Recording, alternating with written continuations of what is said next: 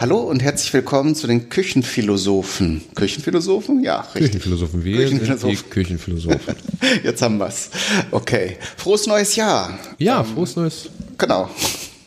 Ich, ich grätsche ihm jetzt schon rein. Ja, dabei, mach doch. Dabei habe ich eben gesagt, da wo wir aufnehmen, derjenige hat das Sagen. Ja, trotzdem sprechen wir ja zusammen. Das, das stimmt, aber nicht unbedingt zwangsläufig in einem Satz. genau, wir kommen zur ersten Sendung im neuen Jahr. Nee, stimmt gar nicht. Wir haben jetzt neulich die von Dezember veröffentlicht. Ja, aber veröffentlicht und aufgenommen. Also jetzt ist ja wirklich die erste Folge in dem neuen Jahr. Genau. Wir, wir sagen jetzt nur in dem neuen Jahr. Wir sagen auf gar keinen Fall die Jahreszahl, damit Leute, die das irgendwann hören, denken, oh, ey, wann, wann war das denn? War das 2027 ja, oder 28? Oder 1937? Wir wissen es nicht. Nein, es ist das Jahr 2019. Ich hasse das ja immer, wenn, wenn, wenn in Podcasts irgendwie von Sachen ausgegangen wird, die man als Podcaster oder als, als derjenige, der etwas aufnimmt, weiß und mitkriegt und das dann aber seinem Zuhörer nicht mitteilt. Das ist der einzige wirklich große Kritikpunkt am, am, am Chaos Communication Kongress. Die ganzen Aufzeichnungen da sind eigentlich immer keine äh, Publikumsmikrofonaufnahmen mit drinne. Mhm. Und dann wird auf diese Frage geantwortet, weil das natürlich im Publikum und auf der Bühne jeder gehört hat. Mhm. Aber in der Aufzeichnung denkst du, hä? Was war die Frage? Ja. Und ich würde mir wünschen, dass sie es dann einfach wiederholen würden. Oder was ich auch ganz schlimm finde, wenn irgendwie, ja, haha, heute ist ja, ja, weißt du noch gestern und du weißt gar nicht. Äh, ja, oder auch so Insider-Witze, ne? Wenn ich jetzt sage 48 und du, da hat keiner was 39. genau. Ja. Also ne, solche Sachen bringen nichts. Und was du meintest hier mit äh, Kongressen, das ist ja ein gängiges Problem. Ich habe ja lange solche Veranstaltungen, also jetzt nicht vom CCC, aber von anderen Einrichtungen aufgenommen das ist halt eine Sache. Man müsste eigentlich, wenn man, sobald man jemanden auf eine Bühne setzt, müsste man den ein bisschen schulen. Erstmal, um den so die Ängste ein bisschen zu nehmen oder so ein paar Methoden an die Hand zu geben, wie man das ein bisschen bewältigen kann. Grundlegende Regeln, wie man präsentiert, äh, ob man auch die Frage behandeln, ob man alles jetzt mit diesen PowerPoint-Folien vollkleistern muss. Ähm, und dann letzten Endes auch so technische Sachen, dass wenn jemand fragt, dass man es, und man sieht jetzt keinen mit einem Mikrofon rumspringen, der dem das dem Fragesteller unter die Nase hält, dass man die Frage dann nochmal wiederholt. Ja, und vor allen Dingen meist äh, ist das beim Fragesteller ja auch so, dass der die Frage überflüssig komplex formuliert. Mhm. Und allein, um zu zeigen, habe ich das denn auch richtig verstanden, ist das für den, für denjenigen, der dann darauf antwortet, immer ganz gut, die Frage einmal kurz zu rekapitulieren. Ja äh, man muss ja nicht sagen, habe ich das richtig verstanden, du möchtest wissen, bla bla bla, sondern mhm. also die Frage ist bla bla bla und die Antwort ist nee oder ja oder dann mhm. längere Ausführung, aber dann weiß jeder, worum es geht. Äh, das wäre schön. Wenn wir, da, wenn wir da zumindest drauf achten, wobei genau. wir keine externen Fragesteller momentan haben. Haben wir das denn jetzt eben verbrochen? Ist mir gar nicht aufgefallen. Nee, ähm, fiel mir nur wegen dem Datum ein, weil mir das bei, bei ah. ganz vielen Sendungen dann auch so, die, die Sender oder diejenigen, die das aufnehmen, müssen ja nicht unbedingt Podcaster sein, die wissen ja, in welchem Umfeld das jetzt passiert, welcher Zeitraum, welches Datum. Mhm. Und klar, wenn du einen coolen Podcatcher auf dem Smartphone hast oder so, dann siehst du das auch. Aber es gibt ja nach wie vor, und vielleicht bin ich ja auch der Einzige, der Podcasts über zum Beispiel ein iPod Shuffle hört. Mhm. Ich habe keine Kapitelmarken, ich habe keine Kapitelbilder, ich habe keine Metainformation, ich habe nur das Audio. Mhm. Und das ist auch gar nicht so schlimm, weil vielleicht überlebt ja später auch irgendwann nur das Audio. Ich kann ja zum Beispiel äh, neue Folgen mit Kapitelmarken auf dem Ding gar nicht wirklich abspielen, mhm. weil der da Probleme mit hat. Und vielleicht gibt es auch einfach MP3-Player, Leute, die wirklich noch mit einem MP3-Player irgendwie was hören. Ja wenn du Podcast oder Aufnahmen ganz stark reduzierst, es bleibt immer das Audio und ich finde, so die grundlegendsten Sachen sollte man da dann vielleicht mit reinpacken. Das stimmt. Und ganz viel, man, ich merke das auch immer wieder. Ähm, ich stecke ja mal bei manchen Sendungen mehr, mal weniger Aufwand darin, Fotos zum Beispiel zu machen oder noch Informationen zusammenzustellen. Ähm, aber wenn ich die weglasse, dann beschwert sich auch keiner. Also es ist jetzt nicht so, dass jemand sagt, oh, das ist aber schade, da hätte ich jetzt gerne nochmal nachgelesen oder so. Äh, oder kannst du mir den Link nochmal schicken? Dann würde ich ja sofort zu der Sendung gehen und das nochmal einbauen. Aber äh, in dem Sinne, pff, ähm, ich sag mal, wenn jetzt keiner schreit, ähm, und ich meine, es sind ja auch viele Menschen, die dann schnell sind, wenn irgendwas nicht funktioniert, wie es, wie es für sie funktionieren würde, äh, sollte, dass sie sich dann melden und das ist ja auch gut und richtig. Ja, also wenn euch irgendwie mal was fehlt, Shownote-mäßig oder so, äh, schreibt uns an, ansonsten äh, produzieren wir nach der 30-80-Regel. Dann würdest du mir zustimmen, ne? Genau. Sehr schön. wir haben uns wieder ein paar Themen überlegt. Ja, wir werden jetzt auf gar keinen Fall erklären, was die 30-80-Regel ist. Nein. Nein. Das würde ja, das würde ja gegen alles sprechen, was wir jetzt vorher gesagt haben. Genau. Also. Nee, sollen wir es kurz erklären? Ken, kennst du die 30-80-Regel? Ähm, ich kenne verschiedene Verhältnisregeln, aber welche du jetzt mit 30-80 meinst, weiß vielleicht, ich Vielleicht ist es auch 25-95. Ich glaube, es ist 30-80. Mit 30 Prozent der Energie 80 Prozent des Ergebnisses erreichen. Ach so, das Pareto-Prinzip meinst du? Äh, genau. Weil mit dem Fremdwort kann ja keiner was anfangen. Aber ich glaube echt so Shownotes und Bilder und so, das ist geil und äh, hilft mit Sicherheit und ist nochmal so. Also ich fahre ja jetzt ein, ein Auto das ist jetzt nicht neu, das ist jetzt auch nicht sonderlich teuer gewesen. Das funktioniert, bringt mich überall hin, es ist warm, es ist trocken und ich habe damit wenig Ausfall. Meine Frau hat jetzt ein neues Auto. Mhm. Das kann halt diese 20 Prozent mehr. Ja, Rückfahrkamera, mhm. Abstandssensoren, einklappbare Spiegel und was weiß ich nicht alles. Beheizbare Sitze.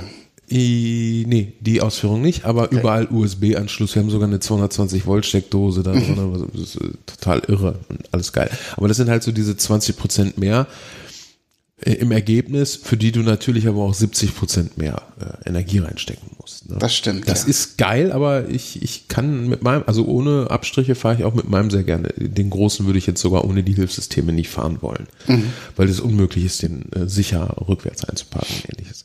Ja. Aber das stimmt schon. Also du, äh, um das Pareto-Prinzip nochmal auszusprechen, ich glaube 70-30, so habe ich es mal gelernt, also. 70 Prozent äh, der der Leistung oder der Arbeit, die man in ein Produkt steckt, kostet 30 Prozent der Energie. Ja. Und wenn man die restlichen 30 Prozent auch noch raushauen will, muss man wieder 70 Prozent der Energie reinstecken. Also genau. sprich, der größte Teil macht wenig Aufwand und der, wenn du es perfekt haben willst, dann musst du halt nochmal richtig reinbuttern. Ja. Und da haben wir uns ja bei diesem Projekt auch dagegen entschieden, dass wir jetzt groß mit Schnörkeln und Fotos und Shownotes und allem machen, ähm, weil für uns beide wichtig war, dass wir das mit relativ wenig Aufwand umsetzen können. Ja. Ähm, und von daher äh, denke ich, dass man uns das nachsehen wird, dass wir da jetzt keine, nicht noch immer einen Roman dazu schreiben. Nee, äh, machen wir natürlich sofort, wenn ihr uns hier richtig Geld dafür gibt, kein Problem. Aber solange das nicht ist, äh, müssen wir die 70 Prozent Energie in andere Sachen stecken. Ich halte es da ja sowieso auch mit Sloterdijk. Mhm. Oh, jetzt habe ich es gesagt. ja, komm, sag mal, was Sloterdijk dir gesagt hat. Ich habe keine Ahnung, was der Mensch sagt. Ich verstehe den nicht. Sobald er Mund auf, den Mund aufmacht, verstehe ich den nicht. Wenn mich einer fragt, Sven, was ist der Ernst des Lebens, dann sage ich nur Sloterdijk. Aha. Das ist ich glaube, den habe ich auch nie gelesen. Also so, ich, ich sag mal, natürlich gibt es Texte, mit denen man, dem, die man jetzt nicht so abends im Bett schmökern kann, wo man ein bisschen Hirnschmalz reinstecken muss, um die zu verstehen. Du hast den wirklich noch nie gelesen, gut, ich merke das. Aber schon. wenn die Leute wirklich ja. so fernab jeder, jeder, jedes Zugriffs sind, ne, dann ja. habe ich schon leise den der Verdacht, dass die reden, da, ohne dass der irgendwas sagt. Ja. Das ist total krass. Also hört euch mal Sloterdijk an und dann wisst ihr, warum. Das ist dann so intellektuellen Porn, wo alle sagen, ja, ja, aber keiner hat was verstanden, aber es klingt halt unheimlich schlau. Ja, also wenn, wenn ihr wissen wollt, was, die, was das Tolle an der, an der an den Küchenphilosophen ist, mhm. wir sind nicht Sloterdijk. ich habe übrigens gestern auf der Heimfahrt, ich habe ja, ich arbeite, ich recherchiere ja stark, habe ich mir vom Google-Assistenten mal sagen lassen, was Philosophie ist. Und es ist ziemlich genau das, was wir hier machen. Also ja. ich bin da voll, sind wir voll sicher. Ich wollte beim letzten Mal noch einwerfen, sprachlich äh, Philosophie sind ja zwar ein zweiteiliges Wort, heißt im Grunde ja die Liebe zum Denken. Also Philo kennst du ja vielleicht auch vom Philanthrop, dem Menschenfreund. Nee, ich kenne ich kenn das vom Türken, Philoteig. ja gut, der wird anders geschrieben. Aber der, ist, der schmeckt der, gut. Der schmeckt gut, ja. Den, den liebt man natürlich auch, wenn man da so knusprige Sachen draus ja, machen Wir müssen das nächste Mal was mit Philoteig machen, damit es so, zu den Küchen Philo, so, das hätten wir als Wortspiel nehmen können. Mit Philo Philosophen, ja, stimmt. Ja. Das ist nicht schlecht. Genau, heute haben wir gefrühstückt, vielleicht für euch zur Info, wir essen ja immer und wir reden auch gerne über Essen. Genau. Ähm, aber es war jetzt nichts Exklusives, wo man jetzt noch Rezepte raushauen müsste. Ähm, von daher wisst ihr jetzt, dass wir hier relativ früh am Tag sitzen und noch ganz, naja, jetzt ist schon vormittags, aber äh, wir nehmen das jetzt Wann, nicht. wann fängt vormittags an? Ich glaube um 10, oder? Dann ist noch nicht vormittags. Okay, dann ist noch morgens. Genau. Ja, mit Tageszeiten habe ich jetzt meine Früher morgens. Ich habe vier Stunden geschlafen und äh, anhand meiner Smart, nee, es ist ja gar keine Smartwatch, es ist so ein Fitbit, habe ich gesehen, ich habe nicht sonderlich gut geschlafen und ja, ich würde diesen Eindruck bestätigen. Ja, geht mir ähnlich. Also wir sind jetzt so ein bisschen angekocht. Ja, angeguckt, genau, angezählt. ja, äh, du wolltest über irgendwas reden. Ich habe ähm, ich hab ja das letzte Mal so ein bisschen das, das Thema bestimmt, wobei wir das ja eh immer absprechen. Genau, also ähm, ähm, ich hatte gedacht, wir reden wieder über ein allgemeines Thema, damit wir unsere Fantasie spielen lassen können. Und das Schlagwort wäre aufbauen. Und da hattest du noch irgendwas mit Chaos, Organisation, Struktur. Ja, können wir alles über den Haufen schmeißen. Ich habe nämlich auf dem Hinweg hier schon einen Gedanken gehabt. Aha. was wir immer betrachten müssen, wenn wir hier einen Begriff nehmen, was, was glaube ich ganz viel äh, schon hilft, um eine gute Diskussion oder ein gutes Gespräch zu führen, ist das Gegenteil. Das haben wir beim letzten Mal nämlich auch gemacht. Wir haben geguckt, was ist Glück? Können wir vielleicht gar nicht so gut sagen, aber wir können sagen, was Unglück ist. Was ist denn das Gegenteil von Aufbauen? Ja, Zerstörung. Ah, das ist nicht unbedingt ein das Gegenteil. Ja, ist nicht unbedingt das Gegenteil. Vielleicht ist Aufbauen und Abbauen. Ja, je nachdem, wie man es sieht, genau. Also, ja, Zerstörung ist ja eigentlich das Vernichten einer Sache. aha. Während Aufbauen nicht unbedingt das Erschaffen einer Sache Was ist. wäre dann das Gegenteil von Zerstörung? Erschaffen. Okay, ja gut, das ist dann so ein bisschen, bisschen äh, übernatürlicher noch, ne? Also als jetzt das handwerkliche Auf- und Abbauen. Ja, weil wenn ich ein Brot aufbaue, Mhm. erschaffe ich es ja nicht. Ich wandle ja eigentlich nur was um. Mhm. Und ich zerstöre es ja an und für sich auch nicht, wenn ich es esse. Ich wandle es dann ja auch du ja wieder im nur um. Brotteig Hefezellen hast, Hefepilze. Und die vermehren sich, aber ich stelle sie nicht her. Die sind ja vorher schon da. Ja, okay. Gut, also Also so wirklich zerstören kannst du ja auch gar nichts. Du kannst höchstens ein, ein, ein Gebilde auseinandernehmen, aber die Materie da drin kannst du ja gar nicht mal zerstören. Ja, also äh, klar, im chemisch-physikalischen Sinne kannst du natürlich Sachen verbrennen oder Umwandeln. Äh, ne, aber es bleibt immer, die Substanz bleibt immer übrig, auch wenn sie sich dann zum Beispiel von Holz in CO2 verwandelt und Asche Und Wasser? und Wasser und alles mögliche andere noch. Ähm, aber ja, aber du kannst zum Beispiel nicht äh, CO2 und, und Asche nehmen und daraus wieder Holz herstellen. Äh, warum nicht? Äh, zumindest jetzt nicht so in einem Prozess, du, du kannst natürlich darauf einen neuen Baum pflanzen Genau. und viel Zeit reinstecken, Richtig. klar. Aber du kannst jetzt nicht äh, künstlich sozusagen diese Sachen hernehmen und dein, dein, den konkreten, das konkrete Stück Holz wieder herstellen mit der gleichen Maserung. Nein, das natürlich nicht. Aber ich kann ja auch jedes Teil auch nur einmal zerstören. Ja, ich glaube, das, das stimmt. Ne? Also bleiben wir bei, Ab, äh, bei Aufbau und vielleicht im Gegenteil dem Abbau. Warum hast du den Aufbau genommen? Ja, weil ich hier im Moment in in einem, in, auf einer Baustelle lebe und sehr viele Aufbau, das habe ich ja in unserer ersten äh, Sendung schon erzählt.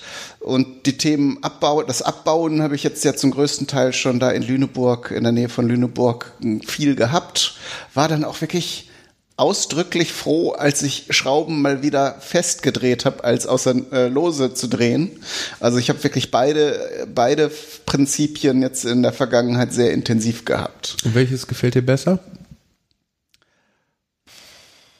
Das Aufbauen hat natürlich auch was Aufbauendes, im wahrsten Sinne des Wortes oder Ja. im doppelten Sinne. Ähm, klar, wenn man sich freut, dass man irgendwo die, die äh, alten Strukturen hinter sich lässt, kann auch Abbauen sehr schön und erfüllend sein. Jetzt kommt vor allen Dingen drauf an, was man aufbaut und was man abbaut. Das ne? stimmt, ja. Ich meine, Stress, Gut, das jetzt, abbauen. Möbel, ja, man kann auch Stress aufbauen. ja, ja, aber das will man ja nicht, ne? Oder? Oder will man Stress aufbauen? Es gibt ja den positiven Stress. Was ist denn positiver Stress? Das ist, wenn du voll busy bist, weil du eine Sache machst, wo du voll Bock drauf hast. Ähm, man spricht dann auch manchmal vom Flow-Erlebnis.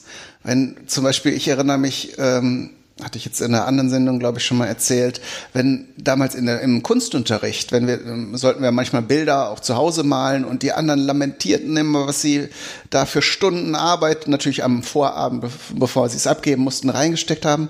Und ich habe mich im Prinzip direkt, nachdem wir die Aufgabe bekommen haben, hingesetzt und dann war manchmal Nachmittag, manchmal zwei Tage rum, äh, bis mir das Bild gefallen hat. Und ich habe überhaupt keine Stunden gezählt. Ne? Während für die anderen war das richtig anstrengend, beziehungsweise womöglich irgendwas, mit dem man angeben konnte, weil man da sehr viel Zeit mit aufgebracht hat, die man vielleicht lieber mit, weiß ich nicht, Nase bohren oder irgendwo mit dem Moped rumfahren verbracht hätte. Ich kenne eine schöne Geschichte. Ich weiß nicht mehr genau, wie sie geht. Äh, wahrscheinlich gibt es sie auch in 10 Millionen Variationen. Im Grunde genommen ist es so, ein König kommt zu einem Maler und sagt, er hätte gerne ein Bild von einem Huhn. Mhm. Weil er steht so auf Hühner, ist ein Wappentier, was auch immer. Mhm. Der Maler sagt, ja, mache ich dir. Und nach zwei Wochen kommt der König wieder vorbei und sagt, hm, das Bild hast du ja noch nicht fertig, ne? Sagt er, nee, mache ich dir nach einer Woche wieder, oh, das Bild ist ja immer noch nicht da, was machst du denn die ganze Zeit? Ich will das Bild jetzt endlich haben. Sagt er, ja, mach ich dir. Gedulde dich noch. Noch eine Woche später kommt er hin, der Maler hat nichts auf der Leinwand und der König sagt, also jetzt reicht's mir langsam. Und dann sagt der Maler, ich mach dir einen Huhn. Geht zur Staffelei, malt zehn Minuten und präsentiert ihm das Huhn. Mhm. Und da sagt der König, das Bild ist toll. Das ist wirklich toll. Und sagt, das hast du jetzt in zehn Minuten gemacht und da lässt du mich so ewig lange für warten. Was für eine Unverschämtheit. Und da sagt der Maler, es hat nicht zehn Minuten gedauert, bis ich dieses Bild fertig hatte, sondern 35 Jahre. Mhm. Der Maler war nämlich 35. Mhm. Und es gibt so Sachen, ähm, ich sag mal, das hätte er vor 20 Jahren wahrscheinlich einfach nicht gekonnt, mhm. ne, weil die Lebenserfahrung fehlte, ja, jetzt kann man sagen, wie die Lebenserfahrung. Jeder kann doch ein Huhn malen. Mhm. Nee, kann nicht jeder. Nicht jeder so. Ähm, ich habe ja auch äh, vor einiger Zeit äh, gerne skizziert. Also ich male nicht, ich skizziere, weil skizzieren ist halt ist eher so mein Ding. Es geht mhm. schnell, es muss nicht so genau sein. Mhm. Und beim Skizzieren geht es im Grunde genommen lediglich darum, ein Objekt zu sehen und beim Malen geht es eigentlich auch nur darum, ein Objekt zu sehen. Es geht gar nicht ums Malen, es geht ums Sehen. Mhm. Ne? Und zu gucken, was unterscheidet dieses Objekt von allen anderen. Genau. Und dann diesen Unterschied eigentlich aufs Papier zu bringen. Aber um dahin zu kommen, habe ich zum Beispiel halt auch so meine 35 Jahre gebraucht. Das ja. heißt jetzt nicht, dass ich das besonders gut oder besonders schlecht kann, aber. Nee, aber das äh, ist halt, wenn du etwas skizziert und um, äh, skizzierst und es jemand anderes ohne Erklärung erkennt. Ne, wenn ich jetzt sage zum Beispiel, Sven, äh, zeichne doch mal die Zutaten für einen Kuchen Ne, dann, und dann ne, machst du da die verschiedenen einzelnen Zutaten, entweder als Bild oder weiß ich auch nicht, gibt es ja verschiedene Möglichkeiten. Man kann eine Packung Mehl malen oder man kann so ein Häufchen malen von, von Mehl oder man kann eine Waage, wo eine Schüssel drauf ist, wo das Mehl schon abgewogen ist. Aber es könnte ja auch Zucker sein. Das könnte auch Zucker sein, ja. Woran also, erkenne ich jetzt den Unterschied zwischen Mehl und Zucker? Ja, wahrscheinlich mal zeichnest du dann eine Packung, wo dann so eine Getreideehre drauf ist. Würde ich jetzt so machen, damit man erkennt, es ist Mehl. Genau. Wenn man jetzt nicht das Wort Mehl draufschreibt, genau. man kann natürlich auch eine Tüte zeichnen und Mehl draufschreiben. Oder bei Zucker nimmst du eine blaue Banderole. Ja, die haben mhm. ja immer irgendwie ein auffälliges Genau, oder so ein, ein Zuckerkristall. Wobei dann könnte es schon wieder Salz sein. Das sind ja auch Kristalle. Ja, aber Salz ist ja feinkörniger. aber Salz, sieht, das ist schon. Salz würde ich zum Beispiel anders zeichnen. Salz würde ich den Behälter eckiger zeichnen, weil der wird in Pappkartons, in eckigen Stimmt, Pappkartons. Und die sind kleiner, ne? Wenn genau. du jetzt genau. mehrere Sachen zeichnest, kannst du ja am Verhältnis auch sehen, Richtig. ob das eine große oder eine Richtig. Es ist vollkommen egal, wie realistisch es ist. Es geht ja nur darum, das Muster zu erkennen. Da geht es ja im Grunde genommen bei unserer ganzen Verarbeitung, die in unserem Gehirn, mit unseren Augen, mit unseren Ohren passiert, geht es ja auch nur um, um Musterverarbeitung. Mhm. Ähm, äh, ich weiß jetzt gar nicht mehr, da Darth Green Needle. Green Needle. Such doch mal auf YouTube nach Green Needle. Ich weiß jetzt nicht, wie der andere Name war. Äh, die Leute, die methodisch inkorrekt gehört haben, kennen das eh schon. Okay, ich guck mal parallel und dann brauchen wir keine Shownotes, weil dann wissen wir gleich, ob das der richtige Kanal oder der richtige. Also das ist ein Video, da gibt's, so. da wird ein Spielzeug gezeigt. Und ähm, das kann etwas sagen. Und je nachdem, wovon du ausgehst, was es sagt, hörst du auch das, von dem du ausgehst. Brainstorm. Brainstorm und Green Needle, genau. Äh, Wir spielen das hier jetzt nicht ab. Ähm, Nee. Du kannst das ja am Ende gerne mal reinpacken als, als ähm, kleinen Audioschnipsel. Und dann bitte ich euch einmal an Green Needle und einmal an Brainstorm war das andere. Ne, zu denken. Und es ist wirklich so, dass man dann immer das hört, woran man gerade denkt. Und es ist aber exakt die gleiche Audiodatei. Und das hat ja auch was mit Aufbauen zu tun. Ne, man muss sich so seinen Erfahrungsschatz aufbauen, seine Erwartungen, dann wären wir wieder bei Erwartungen, ne, bei Glück auch wieder, das ist alles so, alles so ein Kreis. Ähm, und was wir eben ja auch schon hatten, war Aufbau, Abbau. Was, was macht man denn lieber? Ja, es kommt immer darauf an, um was es geht. Und da spielt dann ja auch viel eine Prägung ähm, eine Rolle. Ne? Was, wie ist man denn dann geprägt äh, von, von, von, von, von der Einschätzung des Lebens? Was ist gut, was ist schlecht? Das kann man von Au- Aufbau und Abbau jetzt auch mal äh, zu anderen Sachen äh, nehmen. Zum Beispiel ähm, lange schlafen. Boah, heute habe ich aber lange geschlafen. Da meint der eine was anderes als der andere. Also Genau, der eine steht dann um 6 Uhr auf und meint, er hat schon lange geschlafen und der andere schläft bis 11 Uhr Ja. und, und hat dann lang geschlafen. Also es sind unterschiedliche Auffassungen. Oder wo du jetzt meintest, es gibt so ganz unterschiedliche Auffassungen und Prägungen. Das fällt mir immer ähm, auf, gerade im Studium, im Studentenwohnheim ähm, hatte ich ein, ähm, ein Zimmer oder einen WG-Genossen, der war meiner Auffassung nach das exakte Gegenteil von mir. Und zwar geht es um die Frage, nehmen wir mal an, irgendwas Schlechtes passiert. Äh, Jetzt von außerhalb. Und dann stehst du dazu und der äh, andere Person dazu und Ma- Mach's doch beide. ein bisschen greifbarer, dann ist das leichter. kann ich jetzt nicht, nicht gerade kein Beispiel so Autounfall spontan passiert. denken. Also beide haben was damit zu tun und der eine denkt immer, die anderen, die sind schuld daran. Ah, okay. und, und ich denke dann meistens, ich habe da Schuld dran. Vielleicht nicht ja, der mal, Autounfall wäre vielleicht gar nicht mal so schlecht. Genau. Ne? Ja, oder äh, vielleicht äh, jemand sagt, die Küche ist total schmutzig, um jetzt mal nicht so ein ganz extremes Beispiel zu nehmen. Und ich fühle mich dann sofort, ah, okay, ich habe jetzt neulich auch mal meinen Teller nur oder so dahingestellt. Und der andere fängt an zu lamentieren, äh, ja, äh, aber ich habe hier doch schon mal vorgeschlagen, wir müssen das so und so und so machen. Ach, dann würd- und dann- keiner hält sich daran. Dann würde ich sagen, der andere ist der Nazi. In dem Fall nicht. Also es ist natürlich auch so eine typische Argumentationsstruktur von Rechtsextremisten. Die sehen ja auch immer, dass irgendjemand äh, anderes, irgendwelche Bevölkerungsgruppen, irgendwelche Personengruppen schuld sind an ihrer Misere, nur sie selbst nie. Ja. Ähm, in dem Fall war es aber einfach, es gibt auch Menschen, die so einfach nichts an sich dran lassen. So. Ja, also ich meinte jetzt auch nicht deinen WG-Mitbewohner, Ja. ne? aber das, wie du schon sagst, das ist echt so eine typische Denkstruktur. Ne? Und die führt ja auch zu gar nichts, außer zu Konflikten. Zum Ja. Aufbau von Konflikten und Abbau von, von Lösungen. Eigentlich ist es genau, wir schaffen, wir, wir bauen jegliche Lösung ab. Beziehungsweise äh, auch jede soziale Bindung über den kürzeren oder längeren Zeitraum, Ja. weil wenn jemand anderes immer sagt, äh, ja, ich bin da aber nicht dran schuld oder das hat mit mir ja nichts zu tun, mit so einem willst du ja nun nicht unter einem Dach Ja. wohnen dauerhaft. Wenn Ne? wenn wenn es schon anfängt mit die anderen, dann fängt's an. Ja. Oder ist mir doch egal, oder? Ne? Es, es, es gibt so verschiedene Äußerungen, die jeder sicher mal hat. Äh, bei der einen oder anderen Sache mag es ja auch mal zutreffen, dass man da wirklich nichts mit am Hut hat.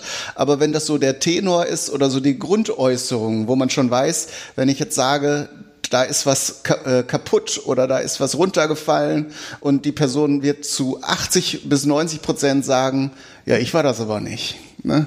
Dann, äh, dann hast du schon, hast du da schon so, einen- so einen bestimmten Typus vor dir. Ja, ist dann natürlich immer die Frage, wo kommt das her? Ist das, ist das so, ein, so, ein, so eine vorausgreifende äh, Verteidigung? Ich war das nicht. Ich, du musst mir nicht mitkommen, mhm. Weil äh, die Person sonst immer angegriffen worden ist? Mhm. Oder ist das schon so eine, so eine Distanzierung, so du, ich nehme da nichts an, ich muss ich bin hier nicht das Problem, weil wenn ich das Problem wäre, müsste ich ja was ändern und äh, ich will mich nicht ändern. Du hast recht, also das kann verschiedene Ursprünge haben entweder zum Beispiel, dass sehr viel zum Beispiel auch äh, in der Kindheit oder so in der Familie immer mit Vorwürfen gearbeitet wurde, ja. dass man irgendwann einfach so überschüttet war mit immer Schuldzuweisung, dass man irgendwann gesagt hat, okay, ich mache jetzt hier einfach mal eine Wand auf und auf der steht geschrieben, mit mir hat das alles nichts zu tun, ja. äh, damit man sich so ein bisschen schützt und eben nicht zu viel Stress aufbaut, ne? weil so ein Vorwurf, mit dem du dich oder mit einer Verantwortung, mit der du dich auseinandersetzen musst, ist ja auch sehr anstrengend in der Regel. Ne? Jetzt jetzt wäre meine Frau hier ganz gut. Hm. Nicht wegen Vorwürfe machen. sondern wegen der Erklärung der analen, oralen und bla bla bla Phase. Okay. Das, das hat sie nämlich gerade im Studium und da haben wir die Tage auch über gesprochen, Aha. wo genau solche Sachen halt auch echt in der Jugend passieren. Okay. Ähm, ja, vielleicht haben wir irgendwann mal das Glück und äh, können uns das äh, dabei erklären lassen. Ja. Äh, ist auf jeden Fall auch sehr interessant. Andere Möglichkeit wäre, dass man einfach fest überzeugt ist, dass man keine Fehler macht. Also ich kenne tatsächlich einen mhm. Menschen, äh, der fest davon überzeugt ist, dass er nicht in der Lage ist, Fehler zu machen. Aber das rührt ja auch irgendwo her. Ja, klar. Also ob das jetzt auch aus so einer Geschichte raus entstanden ist. Aber es gibt zum Beispiel auch so übersteigerte Persönlichkeiten, ne, die einfach denken, sie sind besser als alle anderen und deshalb, wenn irgendwas passiert, müssten das ja dann die anderen sein, die das verbockt haben. Mhm. Was, du hattest ja schon gesagt, was du für einer bist. Genau, ich bin eben auf der, stehe auf der anderen Seite und äh, im, im Grunde das ist, geht sogar manchmal in so groteske äh, Ausformungen, dass selbst wenn ich weiß, dass ich damit nichts zu tun haben kann, und manchmal liegt es auch an, einfach an der Formulierung der anderen, dass sie so sagen, jemand hat das gemacht. Mm. Man kann ja auch sagen, Kai, ich denke, du hast hier Scheiße gebaut. Ne? Dann kann ich sagen, ich kann sicher sagen, nö das habe ich nicht gemacht, ich war gar nicht mal da oder so, ne? Es sei denn, ich, habe das wirklich gemacht, aber gehen wir jetzt mal davon aus nicht. Aber bei so allgemeinen Formulierungen fühle ich mich immer unterschwellig schon so ein bisschen schuldig. Das mhm. geht bei mir sofort eine Lampe an und sagt, ah, ein geringes Selbstwertgefühl? Ja, irgendwie so. Vielleicht habe ich da irgendwie, habe ich da irgendwie eine Antenne für, die dann einfach so ein bisschen äh, anspringt auf mhm. solche Äußerungen. Das, das finde ich ganz witzig, weil das, das ähm, sollte man sich immer äh, im, im Hintergrund so behalten. Das ist das eine, was die Leute sagen, ist das andere, was bei einem ankommt. Mhm. Ne? Und manchmal, und mir geht das nicht anders, äh, ist man auf dem einen Ohr sehr, sehr hellhörig und auf dem anderen Ohr ziemlich taub. Ja. Ne? Also Vorwürfe hören, das äh, kann ich auch ganz gut. Äh, was, was ich zum Beispiel sehr, sehr, sehr gerne mag, äh, im, im Vergleich äh, dazu ist. Also ich sag mal jetzt ein Negativbeispiel ist, boah, ey, du musst hier mal wieder aufräumen, das sieht hier scheiße aus, bla bla bla. Mhm. Ist, ist sowas, da kann ich gar nicht drauf. Mhm. Wo ich gut drauf kann, ist, boah, ey, hier sieht's so aus, ey, können wir das nicht mal irgendwie, mich kotzt das an, wie es hier aussieht. Findest du da den Unterschied? Äh, ja, in der zweiten Äußerung steckt eben darin, dass der, der andere Mensch äußert, dass das eine Belastung darstellt. Und äh, das ein, erste ist halt mehr so, du hast hier was falsch gemacht, sieh mal bitte zu, dass du das korrigierst. Und das andere ist, ähm, mich belastet das, wenn es hier so aussieht. Ja, und dann kannst du schön. entscheiden, ob du da helfen willst oder äh, und in der Regel mit den Menschen, mit denen man unter einem Dach lebt, hat man doch schon gesteigertes Interesse, dass es denen gut geht. Ähm, während bei der anderen Sache ist es halt so eine auch so eine natürliche Reaktion, dass die Barriere hochgeht. Ne? Wenn jemand ja. sagt, du, du hast hier Fehler gemacht, du, du solltest jetzt hier mal was unternehmen. Ne? Ja. ja, genau das ist das. Also ich kann auch echt, ich, die Bereitschaft ist automatisch ganz anders da, wenn jemand sagt, ich habe hier ein Problem, mhm. anstatt dass jemand sagt, du bist hier ein Problem. Ja. Ja, oder auch hier, ähm, was ich noch sagen wollte zu diesen allgemeinen Äußerungen hier, jemand sollte vielleicht mal dies und das. Das ist natürlich für diejenigen, die ein Problem mit der Situation haben, immer einfacher, weil sie müssen sich nicht mit einer konkreten Person auseinandersetzen, genau. die sagen könnte, hier, ich habe den ganzen Vormittag äh, den Keller aufgeräumt, wenn dir jetzt nicht passt, dass die Küche nicht so gut aussieht, vielleicht kannst du dann ja mal ein bisschen Arbeit investieren, sowas zum Beispiel. Ne? Wenn man jetzt äh, sagt, hier sieht es scheiße aus, ne? ähm, dann betrifft dich das ja erstmal nicht direkt, weil du nicht direkt angesprochen bist, aber du fühlst dich vielleicht erstmal schuldig, dass die Küche nicht gut aussieht. Aber es geht ja sogar noch weiter. Wenn einer sagt, boah, jemand hat hier aber irgendwie missgebaut, ne? Dann kann das vor allem auch jemand sagen, der da gar nichts zu getan hat. Mhm. Ja. Ähm, da muss doch mal jemand was machen. Mhm. Jemand ist nie ich. Ne, weil sonst würde man das ja nicht sagen, sonst müsste man ja selber was machen. Ne? Mhm. Aber jemand müsste hier mal irgendwas machen oder jemand war das, hat nichts mit mir zu tun. Ich bin komplett raus. Das heißt, mhm. ich bin wieder schuldig. Wobei schuldig ist sowieso so ein sehr, sehr ähm, unvorteilhaftes Wort. Ich habe jetzt gelernt, verantwortlich. Ja. Ist das viel bessere Wort, weil es einen in eine aktive Rolle, also es ermöglicht mir aktiv zu sein. Schuldig kann ich nur passiv sein. Mhm. Ja. Ähm, wenn ich sage, ähm, ah, hier sieht's scheiße aus, mich kotzt das an, dann würde ich ja mir immer noch den Raum lassen, dass auch ich das ändern könnte. Mhm. Während das andere, oh, hier muss mal jemand was machen, mich ja schon rausnimmt. Weil mhm. jemand ist ja wer anders als ich. Genau. Also sind wir auch schon wieder bei den Neonazis, das, ne? Im, ja, auch im größeren Maßstab ist das ja auch immer eine beliebte Äußerung, dass die Politik ja mal was in diesem und jedem Fall unternehmen muss. Ja, ja, die da in einer Demokratie leben und du im Prinzip auch die Politik bist oder die Politiker, äh, beziehungsweise auch immer die Freiheit hast, äh, eine Initiative und sei es eine Bürgerbewegung oder sonst irgendwas zu. Nein, drin. ich nicht. Ich, ich nein. nein aber die, die da jetzt schon sitzen ja, ja, und genau. da, ne, nie was unternehmen, die sind schuld. Genau. Alle anderen sind immer schuld.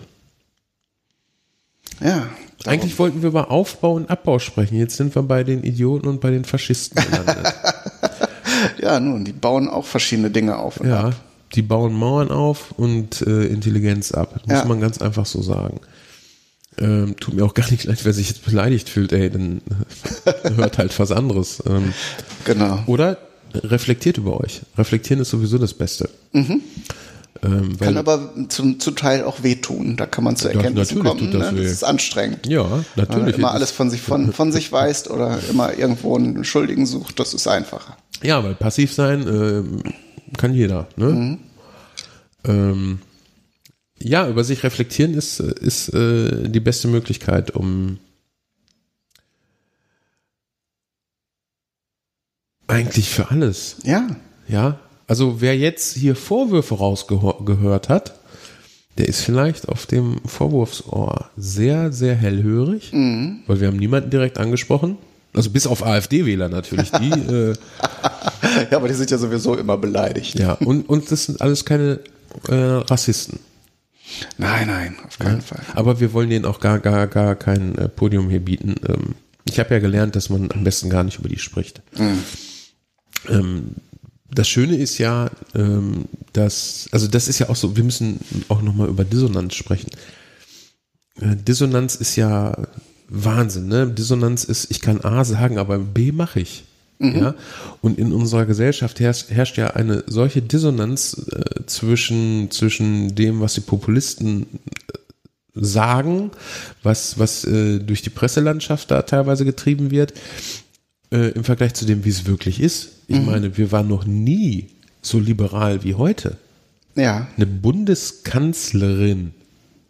Mhm. Ja, äh, ist nicht sogar der, der äh, Vorsitzende der Grünen Türke? Ja. Cem Özdemir ja. ist doch, glaube ich, Türke, ne? Ja, super. Ich finde das Oder toll. Oder türkischstämmig. Also Oder der ist natürlich in Deutschland aufgewachsen, aber. Und selbst wenn das Feinheit. nicht wäre, ne? Äh, wir hatten einen schwarzen Präsidenten in den USA. Mhm ähm, schwule Minister, mhm. schwule Bürgermeister. Ja.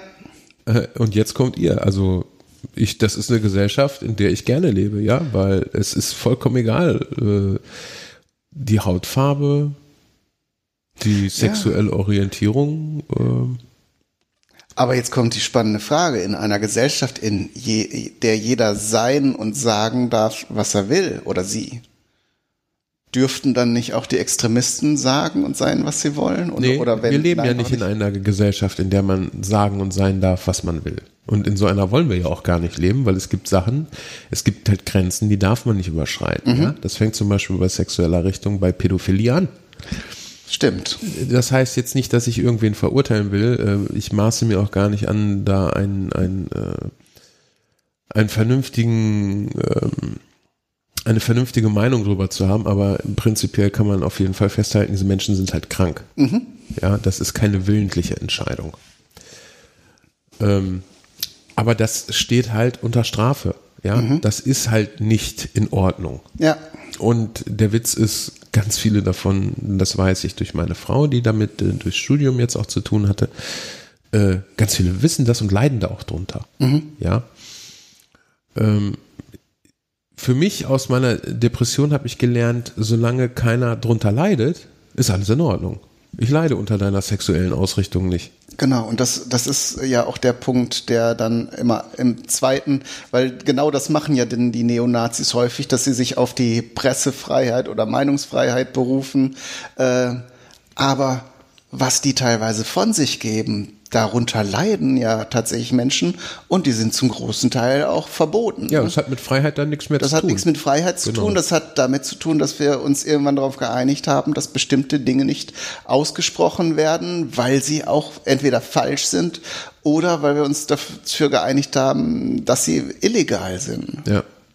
Ja. Und da, da äh, vertraue ich auch darauf, dass das eine gute Entscheidung war. Ja, ähm, kann man natürlich dann auch nochmal überlegen. Äh, sollte man vielleicht auch mal irgendwie, je nach Kontext, mhm. ähm, aber da ist halt der Kontext halt auch schon so oft so komplett falsch. Und Meinungsfreiheit heißt ja auch nur, dass du diese Meinung haben und vertreten darfst. Mhm. Das heißt nicht, dass du Tatsachen falsch darstellen darfst. Mhm. Das heißt nicht, dass alle deine Meinung toll finden müssen und sie akzeptieren müssen. Mhm. Ja, genau. Äh, Meinungsfreiheit heißt halt auch damit leben zu müssen, wenn man als AfD-Politiker aus dem Kino rausfliegt. Mhm. Du darfst diese Meinung haben, aber ich will dich hier nicht haben in meinem Kino. Genau. Dann ähm, kannst du dann eine Meinung vor der Tür haben. Richtig, aber bitte äh, dementsprechend weit weg, dass äh, du meine Gäste hier nicht vergraulst. Mhm. Ähm, Meinung ist ja auch was anderes als politische Haltung. Ja, eine genau. politische Haltung. Wir haben keine Freiheit für politische, äh, für, für politische Haltung. Ja, mhm. äh, Antisemitismus mag in irgendeiner Form eine politische Haltung sein, mhm. äh, die hier aber nicht zulässig ist und das ja. mit Recht. Genau. Ja, vielleicht ist es auch gar keine politische Meinung. Ich weiß gar nicht, ob das äh, die richtige Bezeichnung dafür ist. Auf jeden Fall äh, hat das mit Meinungsfreiheit nichts zu tun. Man kann äh, eine unterschiedliche Meinung zum Beispiel darüber haben, ob man für Kredite Zinsen verlangen darf. Mhm. Ja. Aber äh, Antisemitismus äh, ist halt nicht äh, gestützt durch die Meinungsfreiheit. Die Meinungsfreiheit ist dann aber zum Beispiel, wen ich wähle. Mhm. Ja. Auf der anderen Seite ist es auch so, wenn ich eine, eine äh, Partei wähle, die halt äh, antidemokratisch ist, dann brauche ich mich auch nicht auf die Demokratie berufen, meiner Genau, Meinung. ja. Das ist ja sowieso dieses Paradoxe, was du eben auch schon meintest. Ne? Es wird immer das herangezogen, was gerade funktioniert. Es ist kein, hat, gibt kein schlüssiges Gesamtkonzept. Und was ich mir in dem Zusammenhang auch immer, was mich immer wundert, was aber auch zu unserem Thema Auf- und Abbau äh, äh, passt. Äh, was mich mal interessieren würde, es werden ja häufig dann wirklich äh, rechtlich relevante Äußerungen von so Extremisten gemacht, die also wirklich äh, ne, verboten sind. Und eine, einen kurzen Moment später sagen sie, das habe ich aber nicht so gemeint oder das war ein Zufall oder ein Unfall oder da hat man mich missverstanden. Mhm. Da haben sie aber das, was sie gesagt haben, schon gesagt. Und wir wissen ja heutzutage selbst, also nicht, nicht nur in Zeiten des Internets war das so, sondern es war schon immer so, wenn du was gesagt hast, hast du was gesagt. Du kannst Dinge nicht wieder entsagen. You cannot unsee it. Genau. genau ja. Und äh, ob das dann noch nachverfolgt wird oder ob das dann reicht. Wenn man, ne, das wäre ja ein gutes Prinzip, wenn ich jedem praktisch beleidigen oder äh, jede Straftat äh, durch Äußerungen tun könnte, wenn ich kurz danach sage, äh, äh stimmt nicht, ne? Oder habe ich so gar nicht so gemeint? Nein, war überhaupt nicht so. Ja, ja, das ist. Ähm Aber ich glaube, so einfach funktioniert das nicht, sonst würde das, glaube ich, schon andere Ausmaße annehmen. Aber den Eindruck hat man manchmal so, wenn so solche richtig radikalen Statements da durch die Presse gehen und dann so eine kurze Zeit später das dann eben wieder negiert wird, dass das alles irgendwie, ne, da hat man die entsprechenden Politiker falsch verstanden. Da braucht man sich ja auch nur mal anschauen, wer solche Tricks äh, nutzt. Ne? Mhm. Das sind halt keine, äh, äh, ja, anständig, es ist fast schon schwierig, das in einem Satz zu sagen, aber es ist halt kein, kein es ist also, keine seriöse. Seriös, genau. Seriöse so. Ich halte Art. Trump zum Beispiel für einen absolut unanständigen Politiker. Ja. Ähm, der hat wirklich überhaupt gar keinen Anstand. Ja, während man äh, mit Angela Merkel zufrieden, unzufrieden sein kann, man kann auch einzelne Sachen kritisieren. Aber das ist halt eine anständige mhm. Politikerin. Mhm. Ähm, ich finde auch unseren Bundestagspräsidenten, äh, finde ich momentan äh, einen sehr anständigen äh, ja, Politiker. Mhm. Äh, Frank-Walter Steinmeier nur für die Leute, die jetzt das äh, in einem anderen zeitlichen Kontext vielleicht hören. Mhm. Man muss mit denen nicht unbedingt zufrieden sein, man kann auch politisch anderer Meinung sein. Das fand ich übrigens, ähm, war das Schäuble, der das gesagt hat? Ähm, wir dürfen auch streiten, wir müssen sogar streiten. Mhm. Ja, aber äh, es ist halt auch die Art, wie man streitet und zwar ja, vernünftig, äh, die da wichtig ist. Und ähm, dieses, dieses, was du eben sagtest, so, ja, das sagen sie und dann im nächsten Satz rudern sie zurück, ja, das ist halt echt so aller, aller miesester Scheiß, mhm. weil die Idioten hast du damit erreicht. Genau. Ja? Und, die ähm, freuen sich dann darüber, dass diese Aussagen in der Welt sind, dass ja. sie damit durchgekommen sind.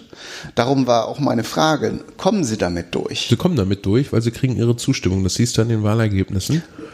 Weil sie haben es halt gesagt, dieses äh, Zurückrudern hört keiner und wenn ja, ach, das müssen sie mal. Aber ich weiß ja, die sagen, die sprechen doch die Wahrheit aus. Mhm, ne? Mhm. Und, ja, klar, also diese ähm, Dissonanz, die, die sich da durch die ganze Linie führt, äh, ermöglicht halt auch, dass du solche Sachen sagst und dann im nächsten Mal wieder widerrufst, aber das Sagen dann trotzdem da ist und die Leute, die sich eh schon mit diesem widersprüchlichen Weltbild zufrieden geben, die sind natürlich auch zufrieden, wenn was gesagt und wieder widersprochen wird, weil die suchen sich ohnehin immer aus der Realität das raus, was sie hören oder sehen wollen. Ja, das ist äh, ganz, ganz toll. Ähm, es gibt da, ähm, ich glaube, Nico Semsrott war das, den habe ich in letzter Zeit auch des Öfteren gehört. Äh, der sagte dann auch, der Unterschied zwischen einem ähm, Fanatiker, ich weiß, war es ein Fanatiker und noch irgendwer war halt, äh, die suchen sich erst die Geschichte aus und suchen dann die Fakten, die dazu passen. Mhm. Oder du guckst dir erst die Fakten an und schreibst danach die Geschichte. Mhm. Ne? Und ersteres ist halt das, äh, was du da, glaube ich, eben gerade mit mhm. meintest. Ne? Ja. So, aber wir wollen vielleicht nochmal auf Ab- und Aufbau kommen. Mhm. Ähm, wir driften immer so weit heute. heute ist eine sehr driftige Sendung. Was machst du denn prinzipiell lieber? Aufbauen oder abbauen? Im Moment ganz gerne aufbauen. Ich habe ganz viele Ideen. Ich muss auch ganz viele Sachen aufbauen, wenn ich das hier irgendwann mal äh, etwas komfortabler bewohnbar machen möchte. Also hier jetzt, wo wir gerade sitzen, ist sogar nicht der Ort, wo ich später leben werde. Das ist die Wohnung von meinem Bruder. Aber da hier die noch zuletzt bewohnt war, ist die auch jetzt noch bewohnbarer. Aber jetzt im Moment gerade beschäftige ich mich mit meiner Küche. Dann sind wir auch wieder bei unserem Thema. Ähm, und das nimmt langsam Form an. Und das macht mich auch wieder, da sind wir beim Thema der letzten Sendung, äh, immer glücklich, wenn ich da einen Schritt weiter bin. ja, aber, aber baust du denn auf oder baust du ab? Ich glaube, du baust ab. Du meinst, ich baue die Unordnung ab. Ja. Zum Beispiel die Wände sind, naja, äh, da sind Risse drin, da baue ich ja was auf. Da äh, äh, trage ich äh, Mörtel auf und Farbe und alles Mögliche. Teilweise baue ich aber auch die Möbel, die mir da nicht gefallen haben, weil die so eine Billo-Optik haben, ab. Ne, um dann wieder Raum zu schaffen, wo ich dann Dinge nach meinen Vorstellungen reinsetzen kann. Also was wir heute, glaube ich, festhalten können, ist, dass Aufbauen und Abbauen prinzipiell nichts davon gut oder schlecht ist. Ne? Nee, klar. Es ist einfach eine, eine, eine Sache, die jeder dann bewerten muss. Das mag jetzt sehr intellektuell klingen, ist es aber gar nicht so gemeint. Es ist wirklich eine, eine Sache der Ansicht, ob etwas gut oder etwas schlecht ist. Mhm. Aufbauen, abbauen, das, also, was, was, der Mensch ist ja dazu veranlagt, Ordnung zu schaffen. Mhm ähm, fällt mir vor allen Dingen auf, nachdem ich diese These selber mal irgendwo gehört habe. Und ähm, gerade auch so bei Computerspielen ist mir das ja aufgefallen. Minecraft zum Beispiel ist ein super Spiel dafür. Mhm. Äh, du kommst halt in eine relativ chaotische äh, Welt, die per Zufallsprinzip entsteht. Deshalb ist sie halt auch teilweise ein bisschen chaotisch. Natürlich mhm. hat sie Grundstrukturen, die irgendwo angelegt sind. Inseln, Meere, Wälder, bla bla bla. Aber ganz viel, was du in dem Spiel machst, ist halt wirklich aufräumen. Ne? Die, mhm. die Gegend ordnen. Du ähm, fällst Bäume, pflanzt sie dann neu an. Meist machst du das dann schöner als vorher. Ich meine, das machst du im Garten ja auch. Mhm. Aber jetzt hinterfrage ich dich mal, ist die Natur oder eine Landschaft chaotisch? Ja, ist sie, klar. Okay. Von, von welchem Standpunkt aus? Also von unserem Standpunkt aus. Von unserem. Weil eine Ordnung hat ja eine gewisse Systematik und die Natur ist ja doch sehr willkürlich, was das angeht. Natürlich äh, wirst du nicht auf irgendeinem Stein einen Baum wachsen sehen. Mhm. Ne? Aber allein wie die Bäume in der Natur angeordnet sind, ist ja relativ chaotisch. Es gibt ja auch in der Natur eine gewisse Ordnung. Wenn ich mir zum Beispiel ähm, ähm, Romanesco ist, glaube ich, ein sehr, sehr gutes Beispiel dafür. Hm. Wenn ich mir angucke, wie die Röschen angeordnet sind, da mhm. gibt es ein, ein, ein, bestimmtes Verhältnis. Ich weiß nicht, wie diese Zahl heißt. Ist das der goldene Schnitt? Ja, ich glaube, The Golden Ratio ist. Es mhm. gibt übrigens einen sehr, sehr geilen Song von ähm, Numberphile und Boy in a Band, äh, Golden Ratio Song, den müssen wir unbedingt verlinken, sehr, sehr geiles Stück. Wir machen noch keine Shownotes. Dort ist Schreiben, also wir tragen Shownotes ja auch noch nach. Ich okay. zur letzten Sendung, wenn die hier online ist, wir werden da die Links mit Sicherheit in den Kommentaren stehen. Äh, ich kommentiere das und du kannst es dann ja vielleicht nochmal in den Artikel mit reinnehmen. Okay. Da haben wir ja auch Links so ähm, erwähnt. Äh, da ist ja eine Ordnung drinne, hm. die du nicht sofort ähm, beziffern kannst, aber wenn du sie siehst, erkennst du sie auch sofort. Mhm. Ja, das heißt, du guckst da drauf und es wirkt symmetrisch. Vielleicht ist Ordnung auch nur Symmetrie. Vielleicht ist die, ist die Natur eher unsymmetrisch als unordentlich. Na, weiß nicht, ob ich da drauf einsteige. Also Symmetrien gibt es ja auch in der Natur und ja, aber nur stellenweise, ne? Ja. Während du als, als Mensch ja schon versuchst, in das Ganze eine Ordnung reinzubekommen. Hm. Also ich weiß, ich weiß natürlich, wo du, wo du hin möchtest. Du willst natürlich sagen, du schaffst zum Beispiel eine Fläche und die hat eine Grundform und die ist vielleicht quadratisch. Und das ist natürlich was anderes als zufällig gean, äh, an, angeordnete Baumstämme, die irgendwo aus der Erde genau, schießen. Genau. Klar, aber das hat ja ich denke zum Beispiel auch ähm, jetzt parallel an Ästhetik. Und Ästhetik hat nicht immer was mit, kann, aber muss nicht was mit äh, radikaler Geometrik oder so zu tun Ja, haben. ich will vielleicht auch gar nicht so radikal werden, wie mhm. du das denkst. Das ist ja nur eine Überspitzung mit dem rechten Winkel und allem. Mhm. Mir ging es auch eher um eine Geisteshaltung dahinter. Mhm. Denn der Mensch kann, glaube ich, nur Sachen verstehen, die er einordnen kann. Mhm. Das Problem ist, wenn er Sachen nicht versteht, dann muss er sie erstmal einordnen. Mhm. Jetzt ist das so, äh, glaube ich, auch mit der Religion. Mhm. Ja. Oh, irgendwas passiert da draußen in der Natur. Ich kann es mir nicht erklären. Ich muss es aber erklären, damit ich es verstehen kann. Mhm. Ja, Donnergott, ne? Ja. Donner. Ja, das Blitz, Religionen sind also häufig ja aus so einem Versuch entstanden, die Komplexität der Natur irgendwie greifbar zu machen. Ne? Genau. Und äh, alles, was man sich nicht erklären konnte, konnte dann vielleicht äh, mit übernatürlichen Mächten erklärt werden. Hier mag jetzt der geneigte Hörer auch wieder denken, wir würden das in irgendeiner Art und Weise bewerten. Es ist mir überhaupt gar kein Anliegen, hier Religion zu bewerten. Äh, weder positiv noch negativ ähm, sondern einfach nur über die, die äh, ja, Philosophie und die äh, Psychologie so ein bisschen dahinter zu, mhm. zu reden.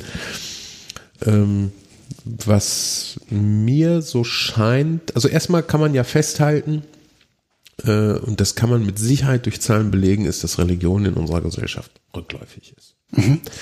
Zumindest äh, scheint es bei den Kirchenzugehörigkeiten ja so zu sein. Und auch in meinem privaten Erleben ist es so, dass Religion eigentlich keine Rolle mehr spielt. Mhm.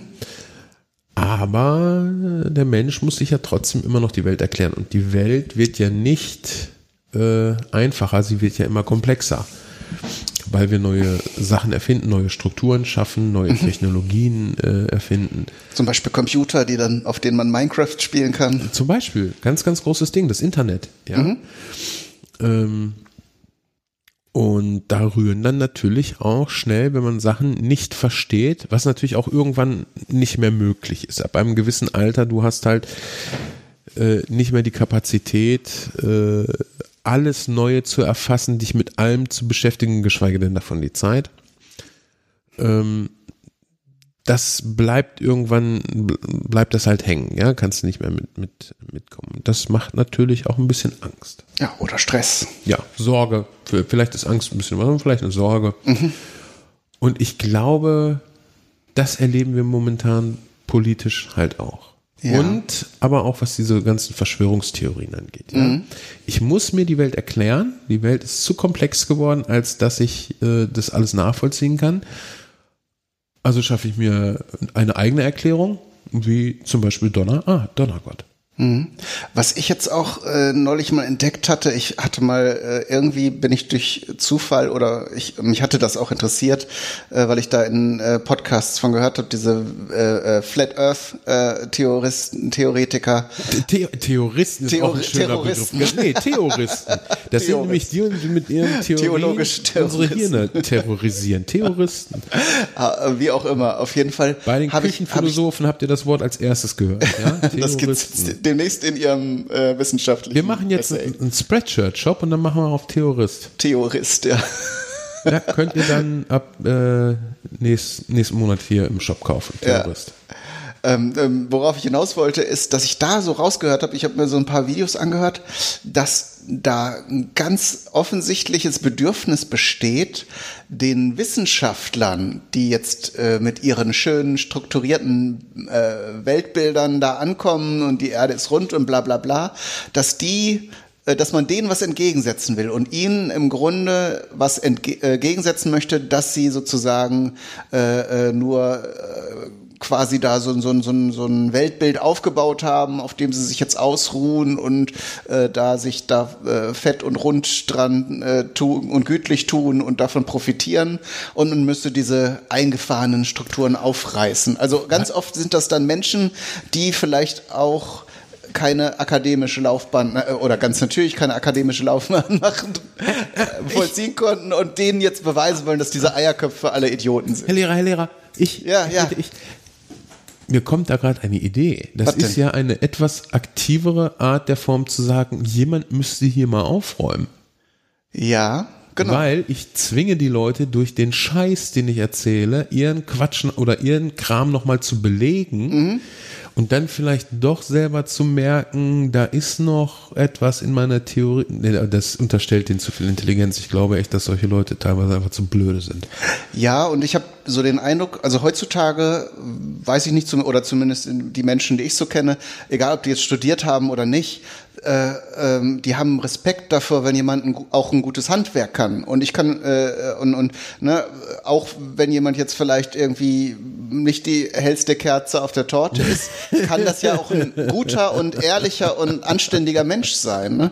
Aber vielleicht haben diese Menschen auch die Erfahrung gemacht, dass ihnen irgendein Akademiker oder irgendein Prof so von oben herab begegnet äh, ist oder sie haben einfach auch nur dieses Gefühl. Vielleicht ja. haben sie da auch einfach ein, ein geringes Selbstwertgefühl. Ja. Und die wollen diese hohe Fassade, vor der sie stehen, dann einreißen. Und dann können sie mit solchen Weltbildern, die im Grunde das, was die behaupten, äh, an, anscheinend anreißen, einreißen können, äh, freuen, freuen die sich natürlich sehr, freuen die sich natürlich sehr an. So. Also ich, ich halte es da ja sehr stark mit Jürgen von der Lippe. Mm. Ärzte sind halt auch nur Menschen, die irgendwann mal ähm, Medizin studiert haben. Da ja. darf man nicht zu viel von erwarten. Und das Problem ist aber, dass wir das tun. Ja. Aus, aus diesem, aus diesem bürgerlichen ähm, Adelstitel Doktor heraus. Mhm. Ne? Da äh, müssen wir uns vielleicht auch an die eigene Nase fassen. Äh, mhm. Ich will, wie gesagt, diese Menschen weder positiv noch negativ bewerten, aber im Grunde genommen sind es wirklich Leute, die haben halt mal Medizin studiert, die ja. arbeiten natürlich da auch drin in dem Fach, mhm. aber es sind halt auch keine Götter. Ja, ja. Und vielleicht überhöhen wir sie auch mehr, als dass sie es selber tun. Mhm. Ja, das darum und äh, ne, das erklärt vielleicht, wie solche solche Alternativen, wie es immer so schön heißt, Weltbilder entstehen. Ja. Äh, das macht sie natürlich nicht richtig oder auch nicht, äh, sagen wir mal, legitimiert sie auch nicht. Nein. Aber man versteht vielleicht so ein bisschen das Bedürfnis, was dahinter steckt. Ne? Ja, aber es ist ja auch, ich meine, im Grunde genommen ist es doch so einfach, wenn ich Schwachsinn höre mhm. dann kann ich das intuitiv eigentlich schon ganz gut unterscheiden. Also mhm. ich rede jetzt da wirklich von mir. Vielleicht laufe ich da auch mal Gefahr, äh, mich dazu vertun, aber gut, zu 90 Prozent fahre ich damit richtig. Mhm. Aber im Grunde genommen ist es ganz einfach, wenn ich eine Äußerung höre, dann brauche ich doch nur überlegen, was wäre denn die Konsequenz daraus? Ja. Was wäre die Konsequenz, wenn diese Aussage stimmt? Und meine Lieblingstheorie ist die, nach 18 Uhr nichts essen. Mhm. Weil alles, was man nach 18 Uhr macht, äh, ist. Es macht Fett. Richtig. Ja. Und wenn das stimmen würde, was wäre die Konsequenz daraus? Ja, dass zum Beispiel Menschen, die den ganzen Tag über arbeiten und dann abends nicht mehr dazu kommen äh, oder dann du abends essen müssen, die werden ja kugelrund. Du denkst viel zu komplex. Wir hätten damit den kompletten Welthunger äh, befriedigt, weil dann bräuchten die armen Länder nur nach 18 Uhr essen. ja, oder so rum. So, und zack, merkst du, ah, das kann so nicht stimmen. Mhm. Natürlich ist die menschliche Ernährung komplex. Ja. Aber das ist halt Schwachsinn. Alles, was du nach 18 Uhr isst, setzt an. Genauso ist es, ähm, das ist so mein neues Gut und Böse, ja. Also um, um Filme einfach zu verstehen, Star Wars musst du sie unterteilen in Gut und Böse. Mhm. Ähm, ich weiß noch, meine Mutter hat damals ähm, Flaggen, Fackeln im Sturm geguckt, ja? Ja. Äh, Nord gegen Südstaaten. Ich mhm. habe dann gefragt, wer sind denn da die Guten? Und da hat sie gesagt, das kann man gar nicht so einfach sagen. so, und in einem echten Konflikt kannst du nicht so einfach sagen, wer gut und böse ist. Es sei denn, es geht gegen den IS, weil das sind wirklich die Bösen. Das denken die aber nicht. Nee, aber trotzdem sind es die Bösen. Das ist ja, allgemein anerkannt. Also Terroristen, ne? klar, die in Kauf nehmen, dass äh, äh, sozusagen un, an irgendeinem Konflikt unbeteiligte Menschen getötet werden, ja, aus, um ihren Standpunkt klar zu machen. Aus religiösen Standpunkten, das ist halt, ne, brauchen wir nicht reden. Ja, gut. Aber der Standpunkt spielt da, glaube ich, nicht mal eine Rolle. Ne? Also wenn du einfach bereit bist, Menschen zu töten, um irgendeine Aussage zu bekräftigen, bist du einfach. Ja, eine Aussage, gut, das äh, genau. Es, es gibt mit Sicherheit äh, auch auch ähm, Situationen, in denen das nachvollziehbar nicht die Bösen sind. Und zwar, wenn du äh, äh, Terror gegen das Hitler-Regime gefahren hättest. Wobei Terror ja eigentlich auf die Bevölkerung abzieht. Ja, Oder? eben. Also ich Terror glaube, in dem Sinne, ne, wenn du da, äh, klar, ist die Kriegshandlungen, ne, die werden jetzt äh, halt ja, Krieg, ne? Da denken halt auch beide Seiten, dass sie auf der richtigen Seite äh, äh, kämpfen. Gut, bei, beim, bei jetzt dem Nazi-Regime wissen wir natürlich, was sie da für Verbrechen äh, alle durchgeführt haben. Da ist es ziemlich klar. Aber wenn man jetzt einen Konflikt zwischen zwei Ländern nimmt, die jetzt vielleicht auch gleichwertig sind und die keine großen Verbrechen so ähm, an der Menschheit begehen. Ja, ist es halt nicht so einfach zu sagen. Da kann man es nicht, da kann, ne? da heißt es immer so schön, da, wer gewinnt, schreibt dann die Geschichtsbücher. Ja, ne? das, das ist so. Ähm, was ich sagen wollte, das neue Gut und Böse ist ja gesund und ungesund. Mhm. Ja. Ja. Dabei äh, darf man da aber auch den, den, den Startpunkt nicht außer Acht lassen, wo mhm. wir wieder bei Aufbauen und Abbauen sind. Mhm äh, Körpergewicht aufbauen oder abbauen, äh, ist nicht prinzipiell das eine richtig, das andere falsch. Es kommt immer auf den Standpunkt drauf an. Ja. Und genau das gleiche gilt für gesund und ungesund. Nutella ist ein äußerst gesundes Lebensmittel, wenn du im, im Winterlager Zwangsarbeit in Sibirien leisten musst. Zum Beispiel. Es ist natürlich sehr ungesund, wenn du in der Karibik äh, am Strand liegst. Mhm. Ja auch ein gewisses äh, Körpergewicht, wenn du zum Beispiel äh, eine schwere Krankheit hast. Ja. Es ist besser, ein bisschen was auf den Rippen zu haben, weil du dann aus verschiedenen Gründen vielleicht gar keine Nahrung zu dir nehmen kannst. Richtig. Äh, da bist du als gärtenschlanker Mensch eher im Nachteil. Ne? Richtig. Und deshalb äh, hier nochmal ein kleiner Appell, wer einfache Lösungen anbietet, dem sollte man nie trauen. Tschüss. Tschüss.